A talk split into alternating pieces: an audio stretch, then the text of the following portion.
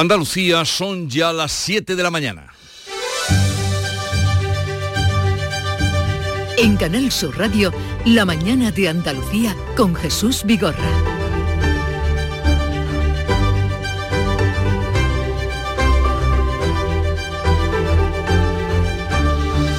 Buenos días queridos oyentes, es martes 23 de enero y hoy pasará a disposición judicial el joven de 17 años detenido en la localidad sevillana de Montellano por su presunta relación con el terrorismo yihadista. La detención se ha precipitado porque la policía sospechaba que pretendía atacar de manera inmediata y que este mismo lunes iba a probar los explosivos que él había fabricado. El joven detenido había enviado mensajes asegurando que este lunes era el gran día. El alcalde de Montellano, Curro Gil, pide tranquilidad a los vecinos. Es una operación que viene desde arriba y que están llevando a cabo. ¿no? También me transmitía la tranquilidad para el pueblo, que no hay ningún riesgo ni peligro.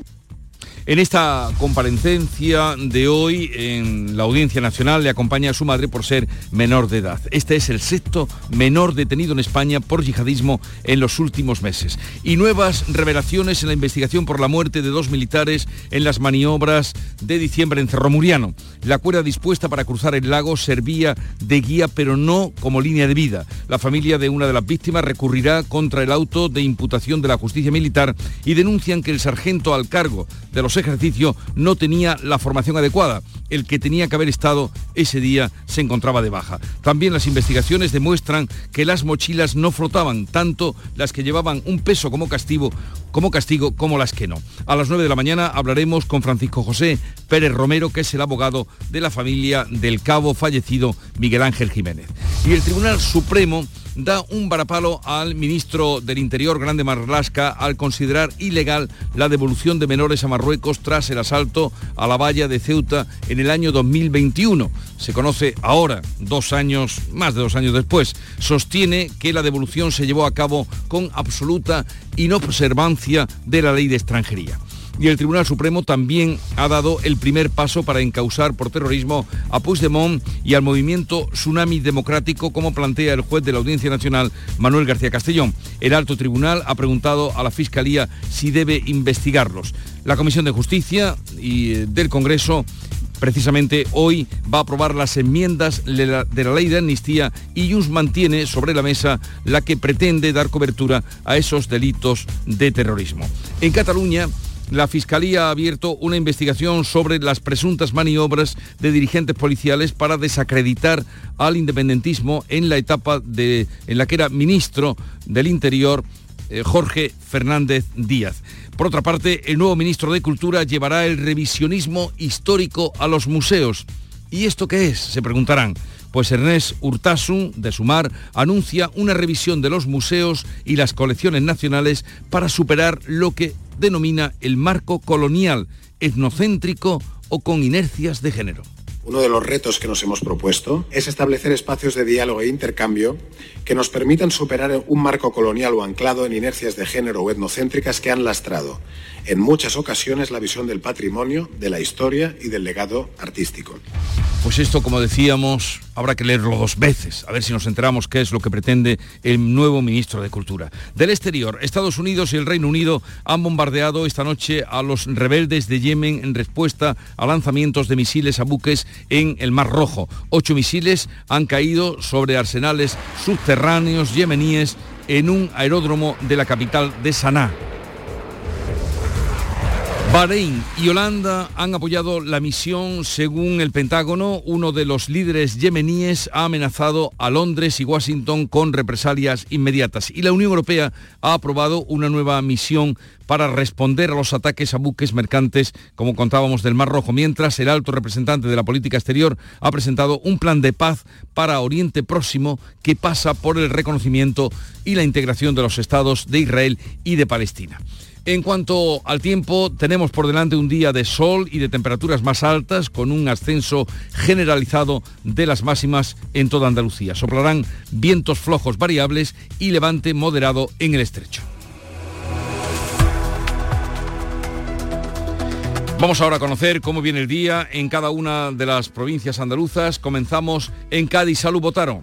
10 grados de temperatura tenemos a esta hora, llegaremos a los 19 de máxima y el cielo despejado. ¿Qué se espera hoy en Algeciras, Ana Torregrosa? Se espera una máxima de 17 grados, a esta hora tenemos 11 cielos con nubes y claros. ¿Cómo viene el día por Jerez, Pablo Cosano? Pues se espera calor, ahora mismo tenemos solo 8, pero el termómetro podrá subir hasta los 22, cielo limpio. En Huelva, Sonia Vela. Jesús, aquí también suben hoy las temperaturas. Alcanzaremos los 22 grados en Ayamonte. Los cielos ahora prácticamente despejados. En Huelva capital tenemos 8 grados. ¿Cómo tenemos el día en Córdoba, Miguel Vallecillo? Momento sin nubes y 9 grados. Hoy la máxima 22 y también con sol. Sevilla, Isabel Campos. Pues aquí tenemos 9 grados, vamos a llegar también a los 22 y los cielos despejados. ¿Cómo amanece Málaga, María Ibáñez? Prácticamente despejado también, 8 grados y medio en la capital, alcanzaremos los 20. ¿Y en Jaén qué temperatura se alcanzará, Alfonso Miranda? Pues hoy eh, llegaremos por encima de los 20-21 en buena parte de la provincia. Ahora mismo tenemos 12 cielo despejado. 12, ya estáis más altos de la media, ¿eh? eh efectivamente, fíjate, más 7 de lo que sería normal y habitual a esta hora. Granada, Jesús Reina. 7 grados de temperatura en este momento. Nos apuntamos los granadinos a eso de los 22 grados luego después de la comida. En Almería, María Jesús Recio. Nos quedaremos con 20 de máxima, el cielo despejado. Ahora el termómetro marca 13 grados.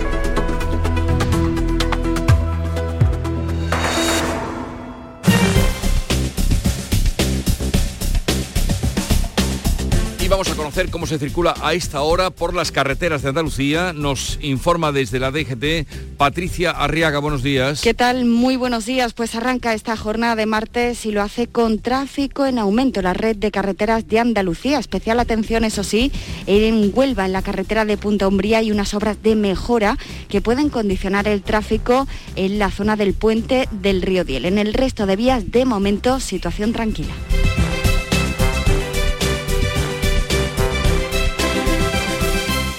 Siete, siete minutos de la mañana. Hola, ¿venden este local? En principio no se vende, ¿no, Juan? No, pero bueno, a ver, díganos. ¿Sabía que esto antes de ser una franquicia de hamburguesas era una biblioteca? Algo habíamos oído. Pues me gustaría que volviese a serlo. ¿Y qué piensa hacer? Convencerles. Este viernes 26 de enero, Euromillones sortea un bote especial de 130 millones de euros. Euromillones no hay nada más grande. Loterías te recuerda que juegues con responsabilidad y solo si eres mayor de edad.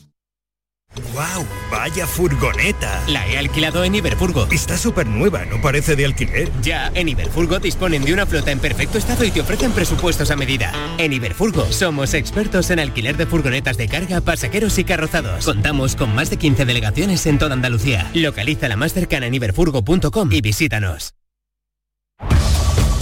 En Canal Sur Radio, La mañana de Andalucía con Jesús Vigorra.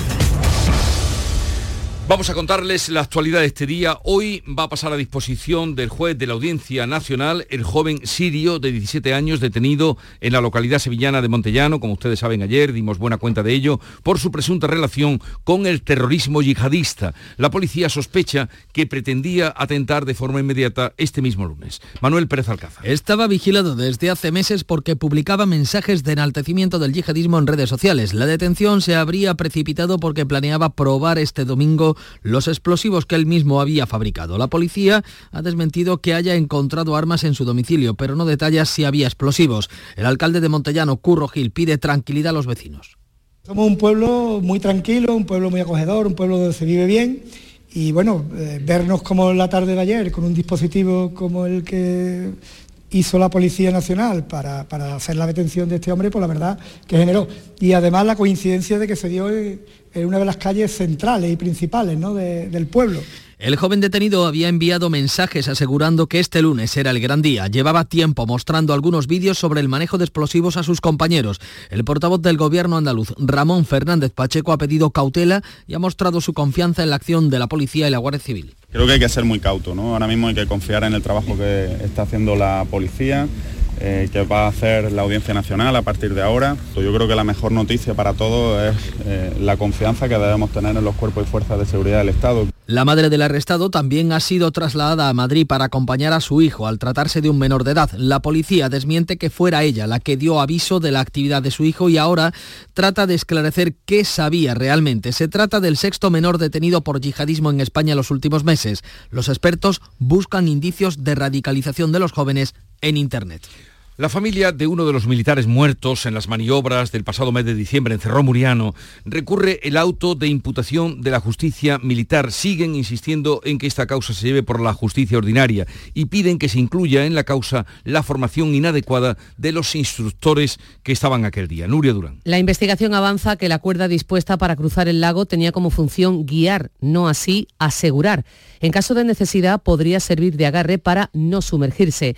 Durante la prueba, el 21 de diciembre, algunos soldados pidieron ayuda porque sus mochilas les obligaban a agarrarse a la cuerda guía y ésta se hundía por no estar suficientemente tensada. No se trataba de una línea de vida, cuya instalación incluye ajustes, poleas, además de enganches y arneses para el soldado. La justicia militar ya ha elevado un auto de imputaciones por estos hechos, pero la familia del cabo ahogado, Miguel Ángel Jiménez Andújar, ha anunciado que va a recurrirlo. Argumentan formación inadecuada de los mandos durante las maniobras. El sargento que habitualmente se encargaba de las medidas de seguridad para este tipo de ejercicios ese día faltó por enfermedad. El lugar elegido para cruzar el lago no fue el paso habitual y el sargento encargado no tenía la formación necesaria. De todo esto vamos a hablar a partir de las 9 con Francisco José Pérez Romero, que es el abogado de la familia del cabo Miguel Ángel Jiménez. Dos años después de que sucedieran los hechos, el Tribunal Supremo considera ilegal la devolución de menores a Marruecos en torno a un millar tras el asalto a la valla de Ceuta en 2021 autorizada por el Ministerio Grande Marlasca. El alto tribunal sostiene que la devolución se llevó a cabo con absoluta inobservancia de la ley de extranjería que exige un procedimiento administrativo que sea individual, información sobre la situación de cada afectado, audiencia de cada uno de ellos si tiene madurez e intervención del Ministerio Fiscal. Los jueces explican que estas devoluciones deben ajustarse a la legislación española y sus garantías y no puede basarse solo en el acuerdo bilateral hispano-marroquí de devolución de menores. La Fiscalía y las asociaciones denunciantes habían pedido a los magistrados de lo contencioso administrativo que ratificaran esta sanción al Ejecutivo. La Sala de lo contencioso administrativo, de acuerdo con la Fiscalía, confirma que se vulneraron los derechos a la integridad física y moral de los menores devueltos a Marruecos, ya que según el tribunal se les puso en serio peligro de sufrir un padecimiento corporal o psíquico. Este martes comparece en la Comisión de Justicia del Congreso el ministro del Interior que dio aquella orden, Fernando Grande Marlasca. Los chalets de la playa de la Barrosa en Chiclana se convierten en un punto de almacenamiento de combustible para eh, las narcolanchas. La Fiscalía propone que la actividad sea tipificada como un delito con penas de cárcel. Las casas próximas a la playa se convierten en almacenes ilegales de combustible para estas embarcaciones. Son los llamados petaqueros.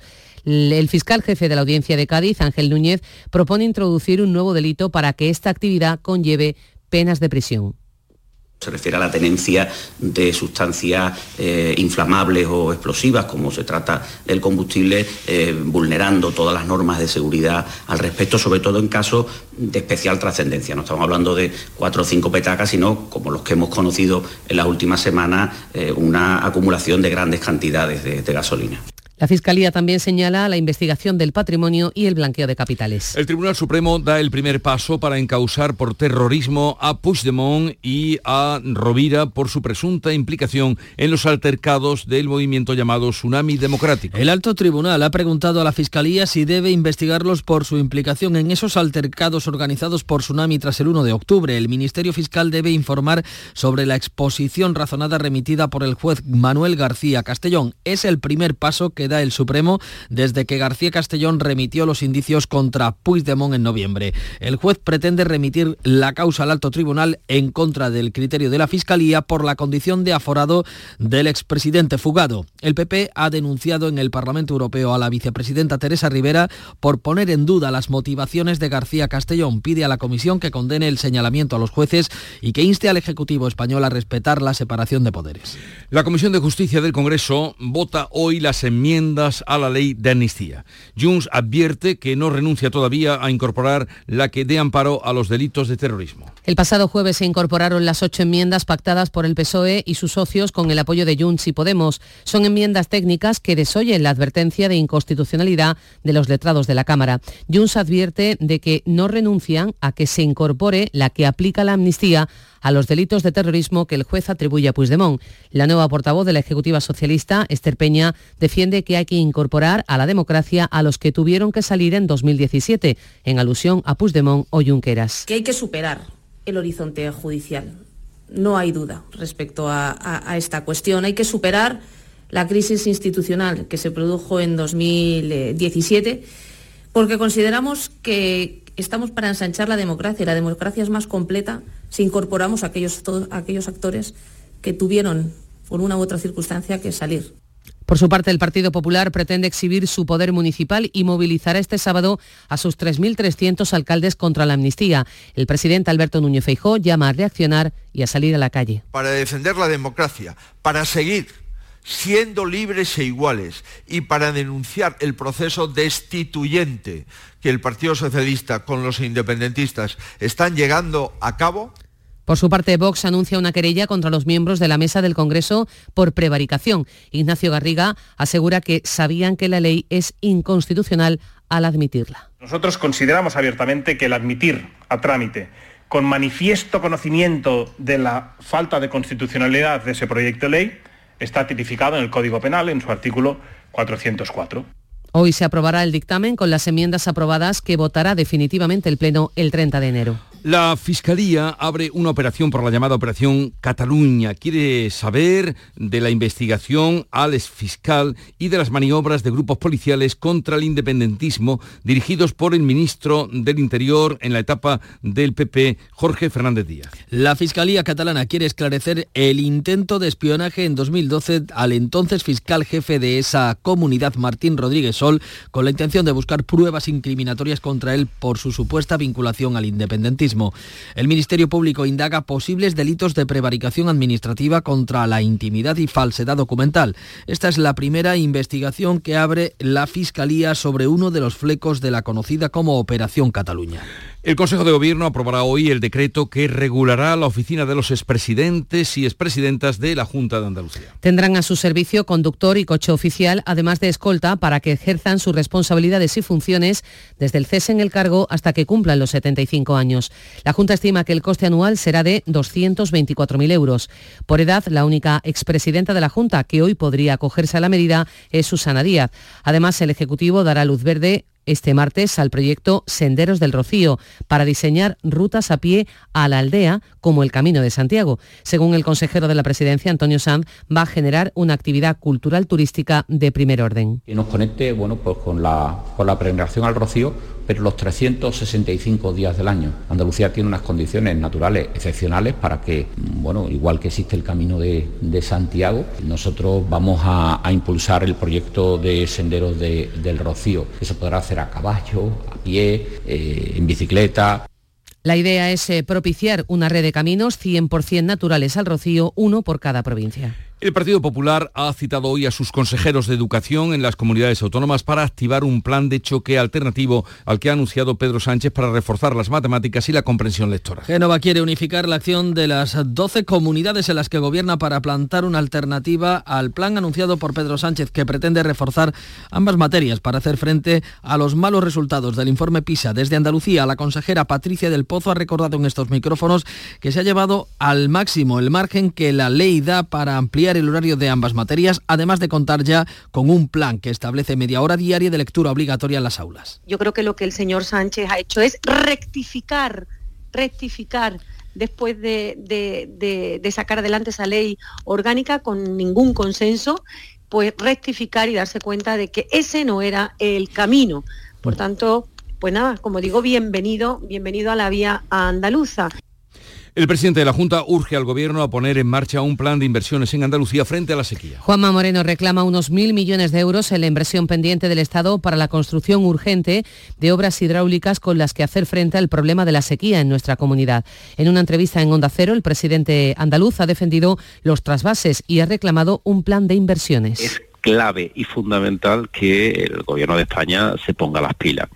Y digo por qué se ponga las pilas, porque hay 30 obras que son muy importantes de interés general eh, en el ámbito hidráulico que el gobierno de España todavía no, no ha iniciado y que son fundamentales.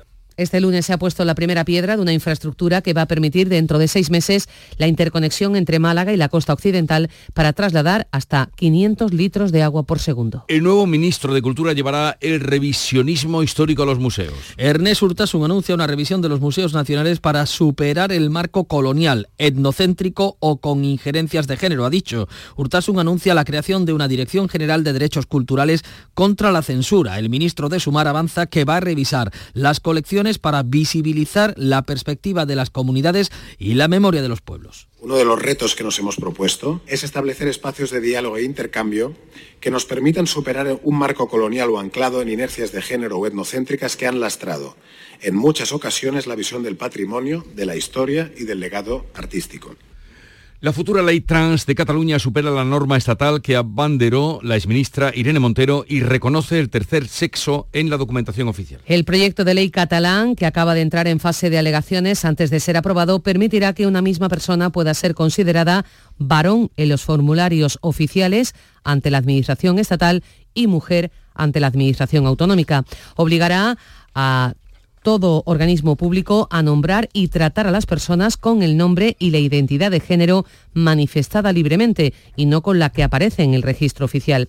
Algunos colectivos feministas denuncian que creará inseguridad jurídica y confusión competencial en materia sancionadora. Estados Unidos y el Reino Unido han bombardeado esta noche a los rebeldes de Yemen en respuesta a lanzamientos de misiles a buques que transitaban por el Mar Rojo. Ocho misiles han caído sobre arsenales subterráneos yemeníes en un aeródromo de la capital en Sanaa. Bahrein y Holanda han apoyado la misión. Según el Pentágono, uno de los líderes yemeníes ha amenazado a Londres y Washington con represalias. El, ataque se produce a las pocas horas de que la Unión Europea haya aprobado una nueva misión para responder a los ataques a buques mercantes en el Mar Rojo y, y también después de que el alto representante de política exterior haya presentado un plan de paz para Oriente Próximo que pasa por reconocer el Estado de Israel y Palestina. Por cierto, que un portal de noticias norteamericano publica que Israel habría trasladado a Qatar y Egipto una propuesta de alto el fuego de dos meses para el intercambio de rehenes. Y la diseñadora, cordobesa Juana Martín ha vuelto un año más a la pasarela de alta costura en París. Es la única española que está allí presente y ha puesto además al lado de la pirámide del Louvre un sombrero cordobés. La mañana de Andalucía.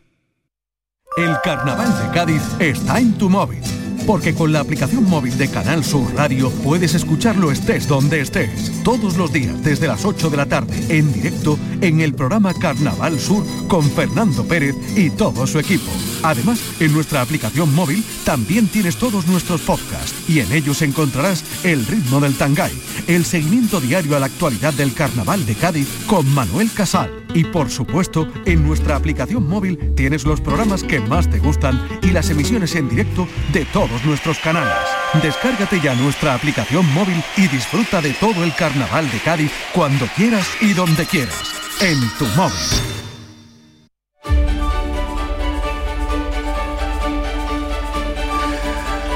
Vamos ya, Paco Ramón, con la revista de prensa. Asuntos varios, dominan hoy las portadas de los periódicos. ¿Qué temas son los que has elegido? Bueno, pues los de portada, los que abren las portadas de cada uno de ellos. ABC, temor creciente en el PSOE ante una legislatura insostenible.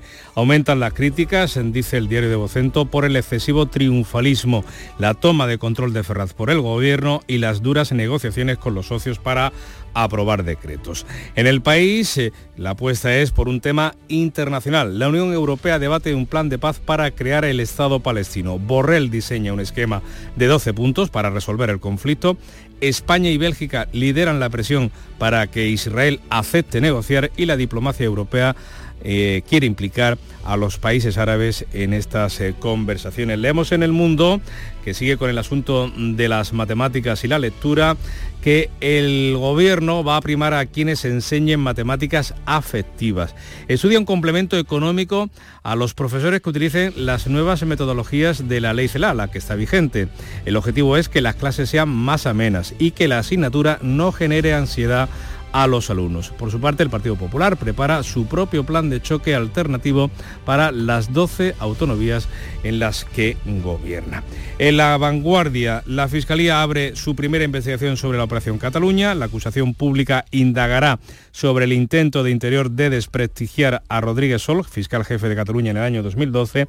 Y leemos en La Razón que Moncloa supedita la amnistía a tener antes los presupuestos. El PSOE sin complejos ve la democracia más completa contando ahora con Puigdemont y Junqueras. Y vamos ahora a los editoriales. ¿Por dónde van? Pues mira, Amar, mm, eh, ABC mm, elige el tema de la sentencia del Supremo. Titula Marlasca otra vez. El Supremo, que ha declarado ilegal la expulsión de menores a Marruecos en el año 2021, es para ABC un nuevo escándalo a la fallida trayectoria de Grande Marlasca. Su vergonzoso cursus honorum equivaldría, dice, en cualquier país de nuestro entorno a una dimisión o a un cese. Y concluye que la inmigración y las extrañísimas relaciones establecidas con Rabat vuelven a demostrarse como uno de los flancos más frágiles y opacos del gobierno.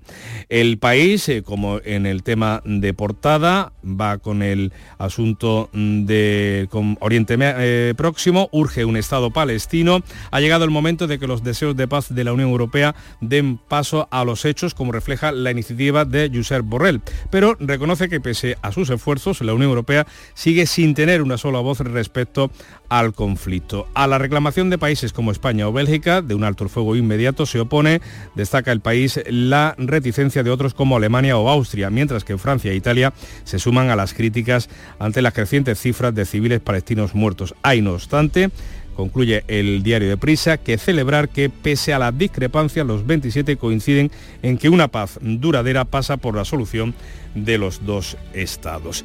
Y en el mundo, pues eh, como no, con el tema educativo, insistir en la enseñanza emotivista no es la solución. El proyecto del gobierno para revertir los malos resultados educativos en España, cuyas calificaciones en PISA han sido las peores de nuestra serie histórica, contiene medidas positivas, dice el mundo, pero yerra en un aspecto sustancial.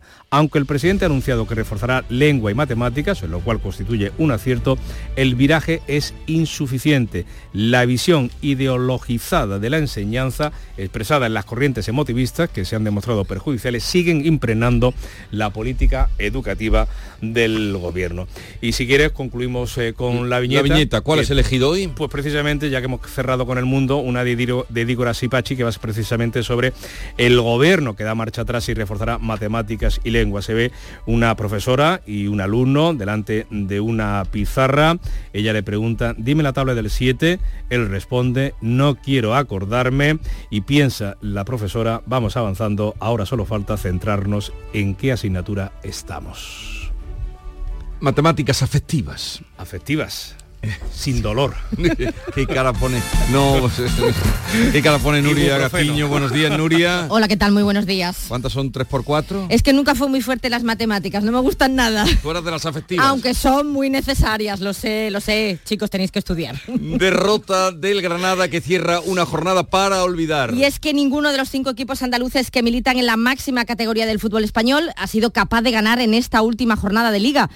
El Granada cae anoche los Cármenes por la mínima ante el Atlético de Madrid y encima también con polémica arbitral, ya que el gol de Morata en el minuto 54 fue en fuera de juego y además los granadinistas reclamaron un penalti por manos de Savic, entre otras jugadas dudosas. Con este resultado el Granada se mantiene en la penúltima posición a cinco puntos de la permanencia. Una vez terminada la jornada liguera, comienzan hoy los resultados, los cuartos de final de la Copa del Rey. Arrancan los cuartos coperos con el partido de Balaídos entre el Celta de Vigo y la Real Sociedad a las nueve y media de la noche.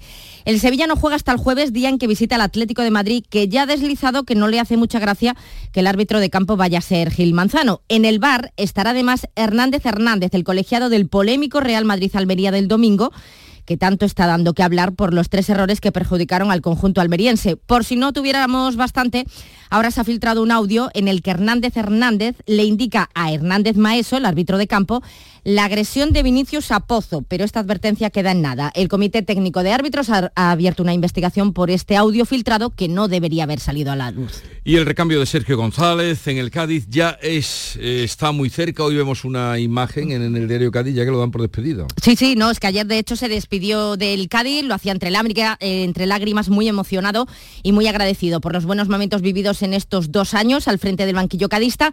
Todo parece indicar que su sustituto será Mauricio Pellegrino, actualmente sin equipo tras haber terminado en diciembre su vínculo con el Universidad de Chile. Pellegrino dirigió la Liga Española al Valencia, a la Vez y Leganés. Y más fichajes porque la Almería ha reforzado su delantera con la cesión del argentino Lucas Romero, que viene del Milán.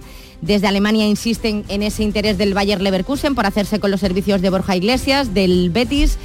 Y atentos hoy a la una de la tarde al sorteo de los cuartos de final de la Copa del Rey de Fútbol Sala, donde esperan rival el Jaén Paraíso y el Betis. Y en los cuartos de final del Abierto de Australia ya tenemos a Carlos Alcaraz, que se va a enfrentar ahora al alemán Alexander Berev.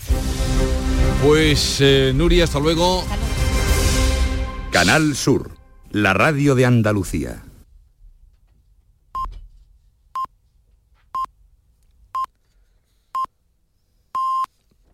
Son las siete y media de la mañana. En Canal Sur Radio, La mañana de Andalucía con Jesús Vigorra. Y a esta hora vamos a repasar en titulares las noticias más destacadas que les estamos contando esta mañana. Lo hacemos con Nuria Durán.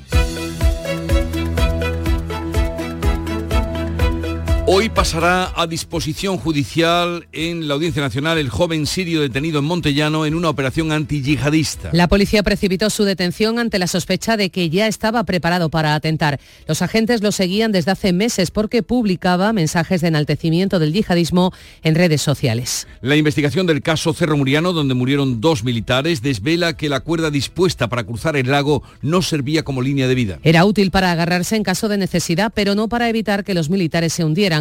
Los abogados de la familia del cabo fallecido en las maniobras junto a un soldado han presentado un recurso de apelación contra la inhibición de la justicia ordinaria en favor de la militar. El Tribunal Supremo declara ilegal la devolución de menores a Marruecos en el año 2021. El alto tribunal considera que la operación se llevó a cabo sin tener en cuenta la ley de extranjería que exige un procedimiento administrativo individual. Hoy comparece en el Congreso el ministro de Interior, Fernando Grande Marlasca, que dictó la orden para llevar a cabo centenares de devoluciones. La Comisión de Justicia debate hoy las enmiendas a la ley de amnistía. Junts apura la negociación y no renuncia a introducir el amparo de delitos de terrorismo como en el caso de Tsunami Democratic. El PSOE dice que solo defenderá enmiendas técnicas y el PP movilizará a sus alcaldes contra la amnistía el próximo sábado. El Consejo de Gobierno va a aprobar hoy la oficina de expresidentes de la Junta de Andalucía. En la actualidad solo podría acogerse la expresidenta Susana Díaz. Además, el Ejecutivo va a dar luz verde hoy al proyecto Senderos del Rocío, ideado por el artista José Manuel Soto para diseñar rutas a pie a la aldea como el Camino de Santiago. Y vamos a recordar ahora la previsión del tiempo para hoy. El día se presenta hoy soleado con algún intervalo de nubes altas, temperaturas en ascenso generalizado, localmente notable las máximas que se van a mover hoy entre los 22 de Sevilla, Huelva, Granada y Córdoba y los 20 en Jaén y Almería. Son las 7.32 minutos de la mañana y en un momento vamos a las claves económicas del día. ¿Quieres abrir tu negocio al exterior? En Cajamar te acompañamos en la estrategia de negocio internacional de tu empresa. Infórmate en nuestras oficinas y te ayudaremos a encontrar las mejores soluciones para tus operaciones internacionales. Consulta en la web cajamar.es, área empresas y autónomos barra internacional. Cajamar, distintos desde siempre. ¿Conoces la web ventanafamilias.es? Es una ventana abierta a la familia del Sistema Sanitario Público de Andalucía para apoyar a madres y padres en la crianza de sus hijos e hijas. En ella encontrarás guías, vídeos y herramientas elaboradas por especialistas sobre salud, desarrollo evolutivo y bienestar de niños, niñas y adolescentes. Ventanafamilia.es te ayudará a mejorar tu calidad de vida y la de tu familia compartiendo los cuidados en salud de manera responsable. Familias corresponsables. Cuidados compartidos. Campaña promovida conjuntamente por la Consejería de Salud y Consumo y la Consejería de Inclusión Social, Juventud, Familias e Igualdad de la Junta de Andalucía, enmarcada en el Plan Corresponsables impulsado por el Ministerio de Igualdad del Gobierno de España. Las claves económicas con Paco Bocero. Vamos ya a saludar a Paco Vocero. Buenos días, Paco. Buenos días, Jesús. ¿Qué tal? ¿Qué a, tal? A ver, bien, bien, todo muy bien. A ver, las claves. Tú nos dirás ahora si la cosa es como para estar contentos o no. Sí, bueno. la prensa económica, la especializada. Sí, sí, bueno, ese es bueno relativo, ¿no? Mira, comenzamos con expansión eh, que abre su portada con uno de los grandes protagonistas de la inversión global, el fondo BlackRock, y que tiene bastantes inversiones aquí en España, en las compañías fundamentalmente del IBEX. ¿no? Y dice expansión que Moncloa planea exigir a BlackRock, al fondo, el blindaje de Naturgy que ya aplica con la empresa australiana IFM, porque el gobierno asume que la compra de BlackRock que ha comprado Jeep eh, necesita una empresa, necesita su aprobación y que imponer condiciones asumibles evitará problemas institucionales. En resumen, que no quieren tener problemas con BlackRock y verlo como un aliado y no como un enemigo. En cinco días tenemos también a BlackRock como protagonista porque se refieren a que su presencia mete presión al Consejo de Naturgy y es que la gestora, el fondo estadounidense, ha votado en contra de la política de remuneración y del nombramiento de seis consejeros de la gasista, cuestión ya de política interna empresarial.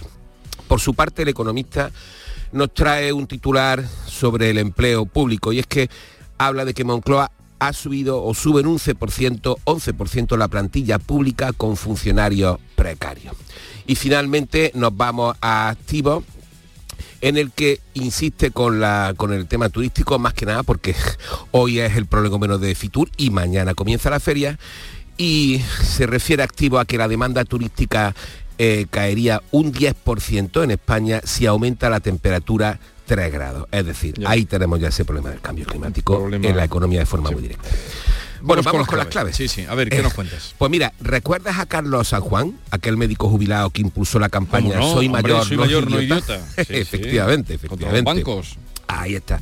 Pues mira, hoy va a estar contento seguro porque el Consejo de Ministros tramitará vía urgente, a propuesta del nuevo ministro de Economía, la Autoridad de Defensa del Cliente Financiero. Esta tramitación urgente va a cortar los plazos para que para el paso por las cámaras, ¿no? Y además, entre otras cosas, digamos que lo más destacado es que va a permitir dictar resoluciones extrajudiciales cuando la cantidad sea inferior a 20.000 euros que aquí ahora explicamos dónde está un poco el kit de la cuestión.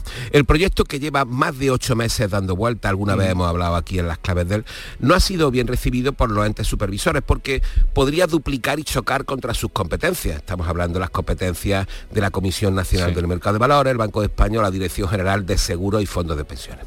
Una advertencia además que también ha sido refrendada por el Consejo Fiscal, dependiente de la Fiscalía del Estado, y tampoco ha sido bien recibida por la banca, porque considera que va a aumentar la litigiosidad cuando ya existen los defensores del cliente en los bancos. Y ahí está la letra pequeña, precisamente aumentar la litigiosidad por esas cantidades tan pequeñas que se pueden reclamar. Pero sea como fuere, hoy se va a probar esa figura y vamos a ir viendo cómo va funcionando. Esperamos que si los defensores del cliente se pusieran de parte del cliente, a lo mejor no se llegaba a esa... No habría que crear una autoridad, ¿no? Sí, sí, sí. Esa, es que esa es, la, esa es la pregunta y la respuesta lógica. En todas las, experiencias que hemos vivido, ¿no? Preferentes, cláusula suelo, en IRPH, todos. Estamos, tenemos muy eh, aprendido. En efecto, en efecto, ahí está la clave. Eh, ¿Qué más? Pues mira, pues para tratar además esto, entre otras cuestiones como la puesta en marcha de la segunda fase del plan de recuperación y, y la distribución de los Next Generation, que ahí seguimos con ellos.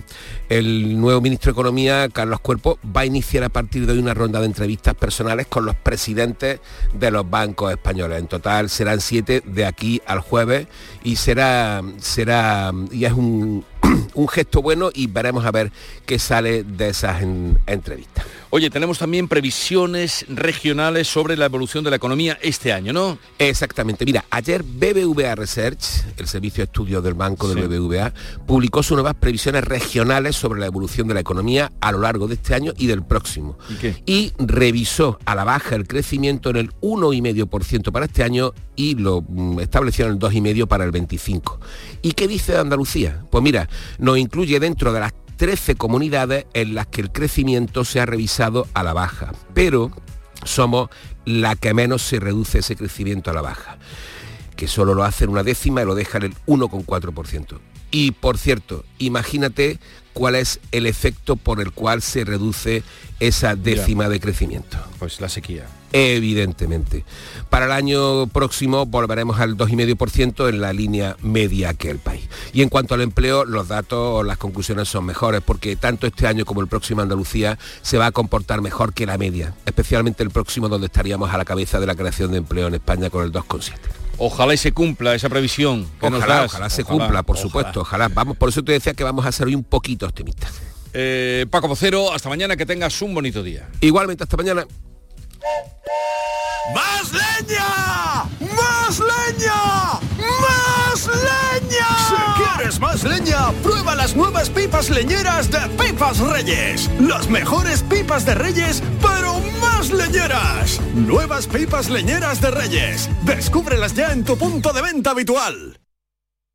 Si quieres disfrutar de la radio por la tarde, te espero de lunes a viernes a partir de las 4 en Canal Sur Radio. Te ofrezco complicidad, cercanía, risas y buen humor, las historias que pasan en Andalucía, actualidad, consejos sobre salud y muchas entrevistas. Cuento contigo. Así es la tarde de Canal Sur Radio con Mariló Maldonado. Tres horas para disfrutar de la mejor radio hecha en Andalucía. De lunes a viernes desde las 4 de la tarde. Contigo somos más Canal Sur Radio. Contigo somos más Andalucía.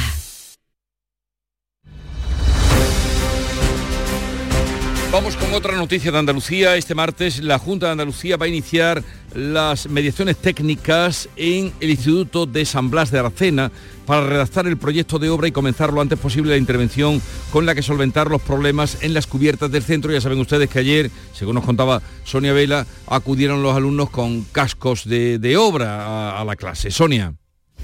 Sí, Jesús, es que se caen los techos y hay goteras y grietas en varios de los edificios que forman este gran instituto en el que estudian 1.200 alumnos de la comarca de la Sierra. Subraya el delegado de Desarrollo Educativo de la Junta en Huelva, Carlos Soriano, que en breve van a comenzar las intervenciones en este centro que ha carecido de mantenimiento durante décadas. Tenemos que dar un mensaje de tranquilidad de la delegación territorial. Están todos los servicios de esta delegación trabajando conjuntamente con, con, el centro porque lo más importante es que ahora mismo todo el alumnado está recibiendo las clases, eh, están reorganizados los diferentes espacios existentes en el centro y la noticia es que la Junta de Andalucía ha activado una obra de, de emergencia pero desde la Asociación de Madres y Padres reiteran que van a seguir con las protestas, como las de este pasado lunes, hasta que comiencen las obras y se garantice la seguridad del alumnado. Justamente ayer hablábamos de este eh, instituto y de este asunto con la consejera de Educación, Patricia del Pozo. La mesa de trabajo por la línea ha entregado en la Diputación Provincial de Cádiz las 3.300 firmas para exigir que se abra definitivamente la residencia de mayores Santa Margarita. ¿Qué va a pasar, Ana Torregrosa? Pues eso es lo que quieren saber desde la mesa. Es una residencia que está proyectado desde hace tiempo y ellos vienen exigiendo que se abra ya definitivamente. Juan Antonio Álvarez es su portavoz. Ya estamos cansados de promesas que no se cumplen, de verdades a medias y nosotros desde la mesa vamos a seguir insistiendo porque nosotros queremos que se abra ya, que es muy necesario que se abra ya y que se abra además como nos prometieron, con gestión pública, que no nos engañen ni nos entretengan más. Esas 3.300 firmas que han entregado la Diputación de Cádiz respaldan esas demandas de la mesa. La localidad de Motril pide de nuevo los espigones en Playa Granada. Llevan ya 20 años de retraso desde que se proyectaron para evitar los daños por los temporales de invierno como ha ocurrido ahora. El subdelegado del gobierno responde que solo falta la licitación de la obra. Jesús Reina. La alcaldesa de Motril, Luisa García Chamorro, ha urgido al gobierno a que construya ya sin más retraso las escolleras que protejan la línea de la costa. Recordamos que ahora mismo hay un escalón de metro y medio de altura causado por el último vendaval. El subdelegado del Gobierno en Granada, José Antonio Montilla, ha subrayado que el proceso administrativo está terminado y que solo falta la licitación. Y de momento los técnicos de costa han comenzado a analizar como cada invierno los daños para cometer nuevas obras de emergencia. La policía local de Castilleja de la Cuesta, en Sevilla, ha detenido a un vecino sorprendido cuando agredía a su pareja en la vía pública. El presunto agresor se mostró muy violento y agredió también a los agentes. Isabel Campos. Fueron varios testigos los que dieron aviso a la policía al observar cómo un hombre cogía por el cuello a una joven. Al llegar los agentes sorprendieron al agresor que resultó ser la pareja de la mujer. Cuando fueron a detenerlo, el hombre, muy corpulento, mostró gran resistencia. Intentaron separarlo y arremetió contra estos agentes. Le rompió el el uniforme a uno de ellos. Finalmente fue detenido y acusado de delitos de violencia de género y contra el orden público. Familiares y miembros de la plataforma 15M Stop Desahucios han arropado en Córdoba a una mujer que va a ser desahuciada por un fondo que tiene la propiedad de la vivienda que habita mediante el pago de un alquiler social. Miguel Vallecillo. Alquiler social que ahora no le quiere renovar el Fondo Global Planetaria, nueva propietaria de la vivienda. Margari Cortés, que vive junto a su hija y su nieto, dice que va a luchar todo lo que pueda por no verse en la calle. Ahora se intenta aplazar el desahucio mientras se le está buscando una vivienda alternativa. Juicio hoy en Almería contra un hacker que presuntamente perpetró un ciberataque al Ayuntamiento de Roquetas de Mar y sustrajo 700.000 euros de las nóminas de los trabajadores. El Ministerio Público pide seis años de prisión. María Jesús Recio. El acusado de nacionalidad norteamericana pero afincado en Reino Unido y Letonia fue detenido en 2023 en Polonia. Habría aprovechado un agujero de seguridad en el sistema informático del Ayuntamiento de Roquetas para coger este dinero. Un dinero que fue recuperado por las medidas preventivas de bloqueo. El procesado es un experto en informática no era su primer delito, era buscado de hecho por el FBI, Scotland Yard y otras policías por su implicación en hechos similares. Pues llegamos así a las 7.45 minutos de la mañana, 8 menos cuarto, es el tiempo ahora de la información local. Atentos.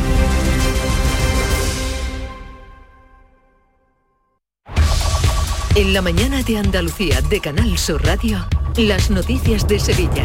Isabel Campos. Buenos días. El menor de 17 años detenido en Montellano por presunto terrorismo yihadista declara hoy ante el juez de menores de la Audiencia Nacional. La policía adelantó su arresto por temor a que atentara en el instituto donde estudia, mientras el pueblo con 7.000 habitantes recupera poco a poco la normalidad. Y hoy tenemos ya diversas actividades previas a FITUR, la Feria Internacional de Turismo que se inaugura mañana en Madrid. El alcalde mantiene con los embajadores de Estados Unidos y de China. El tiempo, los cielos van a estar hoy despejados y las temperaturas suben, sobre todo las máximas. Notamos también una mínima más alta. Los vientos serán flojos, variables, con predominios de la componente este. Vamos a llegar a los 23 grados en Morón, 22 en Écija, Lebrija y Sevilla, donde a esta hora tenemos 9 grados y el tráfico a esta hora 4 kilómetros de retenciones en la entrada a la ciudad por la 49, un kilómetro en su continuación por el puente del patrocinio, 2 kilómetros por la autovía de Utrera, otros dos por la de Coria. En la C30 hay un kilómetro de retención en el nudo de la gota de leche y 2 kilómetros en el puente del Centenario, sentido Cádiz. Y ya en el interior de la ciudad la circulación es densa en el puente del Alamillo, Kansas City, puente de las Delicias de entrada, en la Ronda Norte hacia la glorieta olímpica. Capilar Prime, tu clínica capilar y medicina estética en Sevilla. Ahora, tu injerto capilar con la última novedad llega a Sevilla. Promoción por tan solo 2.490 euros todo incluido y además dos sesiones PRP y seguimiento anual. Los mejores equipos médicos en injerto capilar. Nuestros resultados nos avalan. No esperes más. Recupera tu pelo y confianza. Capilar Prime, tu felicidad es la nuestra. Calle Resolana 25, esquina con calle Feria. En Canal Sur Radio, las noticias de Sevilla. Hoy pasa a disposición del juez de menores de la Audiencia Nacional el joven de 17 años detenido este domingo en Montellano por presunto terrorismo yihadista. También ha sido trasladada a Madrid su madre, a quien la policía prevé tomarle declaración en las próximas horas. Interior desmiente que fuera ella la que dio la alerta a la Guardia Civil y quieren que aclare por qué había explosivos a la vista en la vivienda familiar. Los investigadores niegan que hubiera armas, pero no detallan que han encontrado en el registro domiciliario. El joven estaba siendo investigado desde octubre por su actividad en redes sociales. La policía preveía arrestarlo esta semana, pero lo adelantó porque envió mensajes que causaron temor en los compañeros a los que ya había mostrado vídeos con explosivos. El juez ha ordenado el secreto del sumario en una actuación que coordina la Audiencia Nacional, como señala el alcalde de Montellano, Curro Gil, que apela a la tranquilidad. Es una operación que viene desde arriba y que están llevando a cabo. ¿no? También me transmitía la tranquilidad para el pueblo, que no hay ningún riesgo ni peligro. La operación sigue abierta, no se descartan nuevas detenciones. El gobierno andaluz pide cautela al tratarse de un menor y por estar, como dice, la investigación en marcha, lo dice el portavoz del Ejecutivo, Ramón Fernández Pacheco. Creo que hay que ser muy cauto, ¿no? Ahora mismo hay que confiar en el trabajo que está haciendo la policía, eh, que va a hacer la Audiencia Nacional a partir de ahora. Estamos hablando de una persona menor de edad y por lo tanto hay que ser cauto. Yo creo que la mejor noticia para todos es eh, la confianza que debemos tener en los cuerpos y fuerzas de seguridad del Estado. Cambiamos de asunto. En la crónica municipal, el alcalde José Luis Sanz ha querido dar explicaciones sobre la carrera profesional de su hermana tras publicarse que había logrado el puesto de jefa de recursos humanos del Real Alcázar. Sanz aclara que funcionaria de carrera, que ha obtenido un puesto como jefa de negociado, un puesto intermedio, tras un concurso oposición que comenzó en el año 2022, cuando él no estaba en la alcaldía. También ha asegurado que su sueldo es de 45.000 euros anuales, no de 75 5.000 como se ha publicado. Se ha seguido el mismo proceso, el mismo criterio que se siguen en todos y cada uno de los concursos de oposición. Es rotundamente falso que mi hermana sea jefa de recursos humanos del Alcázar. También es rotundamente falso que vaya a cobrar 75.000 euros. Pues el alcalde se encuentra ya en Madrid en la víspera de la inauguración mañana de FITUR, la Feria Internacional del Turismo. José Luis Sanz llega con importantes encuentros en su agenda. Se va a reunir con los presidentes de Telefónica y del Banco Iberoamericano de Desarrollo. Después tiene sendas citas con los embajadores de Estados Unidos y China en España y ya por la tarde va a presentar una nueva campaña turística. En la provincia, en Weber, ya funciona la mayor planta fotovoltaica que la compañía Engie tiene en España. Se trata de una instalación que genera 72 megavatios y que ha supuesto una inversión de más de 40 millones de euros. La CEO de la empresa, Loreto Ordóñez, explica la importancia de parques de este tipo para descarbonizar la economía evitará la emisión de unas 30.000 toneladas de CO2 al año. Esto equivale aproximadamente al 1,5% de las emisiones de carbono anuales de la ciudad de Sevilla. Engie España posibilita de esta manera que Andalucía avance en ese camino hacia la neutralidad en emisiones de CO2 que Europa tiene establecida como fecha objetivo para el año 2050. 7 y 50 de la mañana. El mismo electrodoméstico, la misma garantía, pero hasta el 50% más barato. ¿Dónde? Solo en tiendas El Golpecito. Electrodomésticos nuevos con pequeñísimos defectos y grandísimos descuentos. Tiendas El Golpecito. En Alcalá de Guadaira, calles Naranjo, Mairena y Polígono Recisur. Y en Utrera, calle Corredera. Tiendaselgolpecito.es 955 68 76 11. Las noticias de Sevilla. Canal Sur Radio. Vamos con sucesos. La policía local de Castilleja de la Cuesta ha detenido a un vecino sorprendido cuando agredía a su pareja en la vía pública. La había cogido del cuello cuando intentaron separarlo. El varón muy corpulento arremetió contra los agentes, le rompió el uniforme a uno de ellos. La policía también en Sevilla ha detenido a cinco personas por atracar a un turista cuando iba a entrar en un taxi en pleno centro de la ciudad. Le agredieron y le quitaron el reloj valorado en 48.000 euros. Y en la Guardia Civil ha arrestado al autor de varios robos en comercios de Lora del Río. Según cuenta la portavoz Rosa Reina, accedía de madrugada a los establecimientos mediante la técnica del butrón. Es decir, el autor eh, realizaba un butrón con una radial para de esta forma acceder a los establecimientos y poder realizar eh, el hecho delictivo.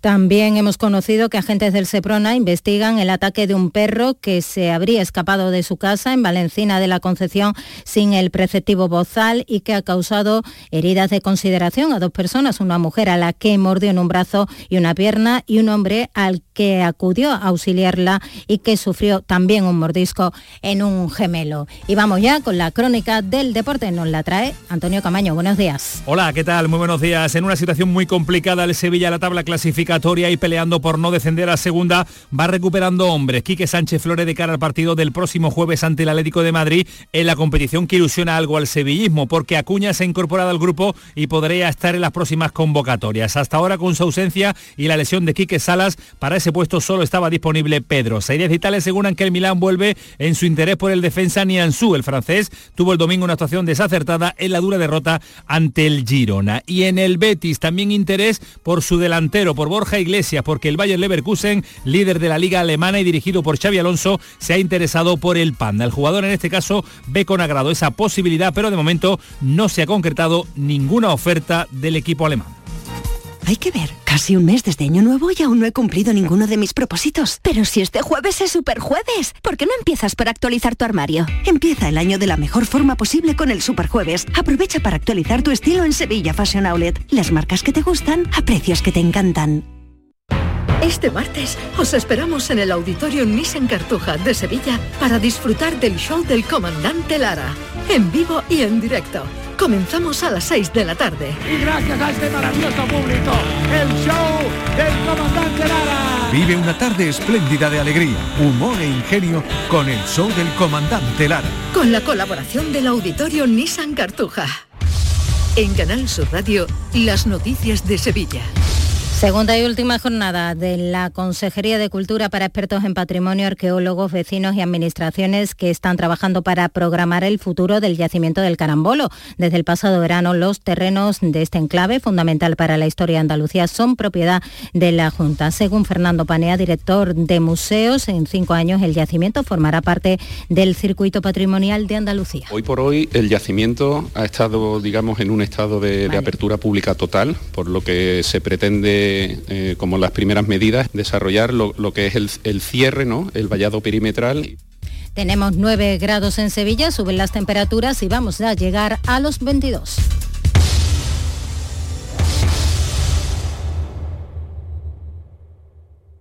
Escuchas La mañana de Andalucía con Jesús Vigorra, Canal Sur Radio. Aquadeus, el agua mineral natural de Sierra Nevada, patrocinador de la Federación Andaluza de Triatlón, les ofrece la información deportiva. A las 8 menos 5 de la mañana saludamos a Nuria Gaciño que nos trae la última hora de la información deportiva. ¿Qué tal? Muy buenos días. Ya no solo preocupa y muy mucho que los equipos andaluces de primera pierdan. En esta jornada no se salva ninguno. Pero es que al mal juego y a las carencias de cada uno de ellos se suma ahora la preocupación por las decisiones arbitrales que están fallando en exceso. Y es que los árbitros del VAR no están ayudando a los de campo, sino más bien todo lo contrario. Si el Almería salió perjudicado del Bernabéu el domingo, anoche al Granada le sucedió lo mismo en su casa ante el Atlético de Madrid que ganó por la mínima. El gol fue obra de Morata en el minuto 54, pero no debió subir al marcador ya que fue en fuera de juego. Y no quedó ahí la cosa porque los granadinistas también reclamaron un penalti por manos de Savic. Por lo tanto, no es de extrañar que nada más terminar el partido, Batalla se mostrase así de enfadado. Ah, no quiero decir nada porque... ¿Por qué, qué te enfada más eh, No, el no me tema pregunte, de... pues sabes lo que me enfada, lo que vieron todos. Si un jugador la remata con su propia cabeza, nadie lo molesta y toca en la mano, entonces lo mismo que yo la levante con el pie y la toque con la mano un defensor mío, si nadie lo molestaba. ¿Cuál es, cuál es la, la decisión por la cual no se cobra penal? Entonces cualquier jugador que con su propio cuerpo la toque con la cabeza y después le pegue con la mano, es lo mismo. Terminada la jornada liguera, comienzan hoy los cuartos de final de la Copa del Rey con el partido de Balaídos a las nueve y media de la noche entre el Celta y la Real Sociedad. No será hasta el jueves cuando veamos en acción al único andaluz que queda, el Sevilla que visita al Atlético de Madrid.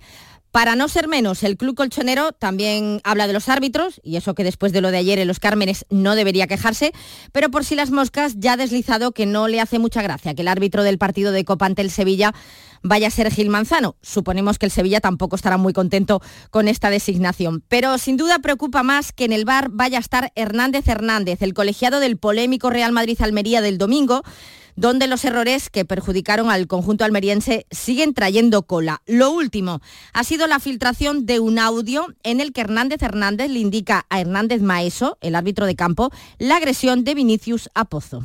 Uf, quiero verla en corto, ¿eh? No, no, dame una. Sí, cuando se lo va a quitar, cuando se lo va a quitar con el brazo al bracear, al bracear le golpea la cara, ¿vale? Cuando se lo va a quitar de medio le bracea y le golpea en la cara, ¿vale?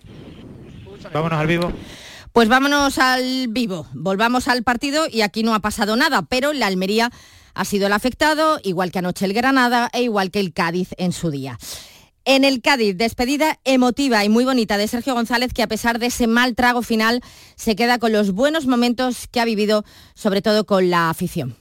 Tengo puesto que gracias a la afición, ¿eh? la afición, voy a hacer un caso aparte porque es verdad que el último recuerdo mío de la afición no es bonito, y es así, o sea, el último partido aquí fue muy duro, fue, me recordaba el momento del colisión romano, ¿no? Cuando te, ejecutan o no te ejecutan, pero prefiero olvidar eso, ¿no? Prefiero recordar eh, los recibimientos, prefiero recordar la comunión, cómo volábamos juntos de la mano en la primera, en la primera temporada, cómo en la segunda temporada ellos nos, llegaban aquí, nos, nos, apoyaban al máximo, los recibimientos fueron brutales y esa comunión volvió a existir y os hizo volar. Desde aquí mandarles un, un mensaje, que pase lo que pase, os sigan apoyando, os sigan animando como lo hacen. Como siempre, todo parece indicar que su sustituto será Mauricio Pellegrino. Actualmente estaba sin equipo tras haber terminado en diciembre su vínculo con el Universidad de Chile. Pellegrini dirigió la Liga Española al Valencia, al Alavés y al Leganés y como jugador lo recordamos por su paso eh, por el Barcelona, Valencia y Alavés. Y más fichajes porque la Almería ha reforzado su delantera con la cesión del argentino Lucas Romero, que llega procedente del Milán hasta final de temporada y que ya conoce el fútbol español, puesto que militó en las categorías inferiores del Mallorca. Atentos hoy a la una de la tarde al sorteo de los cuartos de final de la Copa del Rey de Fútbol Sala, donde esperan rival el Jaime Paraíso y el Betis. Y en los cuartos de final del Abierto de Australia ya tenemos a Carlos Alcaraz, que no tuvo demasiados problemas frente al serbio Kevmanovic. Ahora su próximo rival será el alemán Alexander Berev. Aquadeus, ahora más cerca de ti, procedente del manantial Sierra Nevada, un agua excepcional en sabor, de mineralización débil que nace en tu región. Aquadeus Sierra Nevada es ideal para hidratar a toda la familia y no olvides tirar tu botella al contenedor amarillo. Aquadeus, fuente de vida, ahora también en Andalucía. Canal Sur, la radio de Andalucía.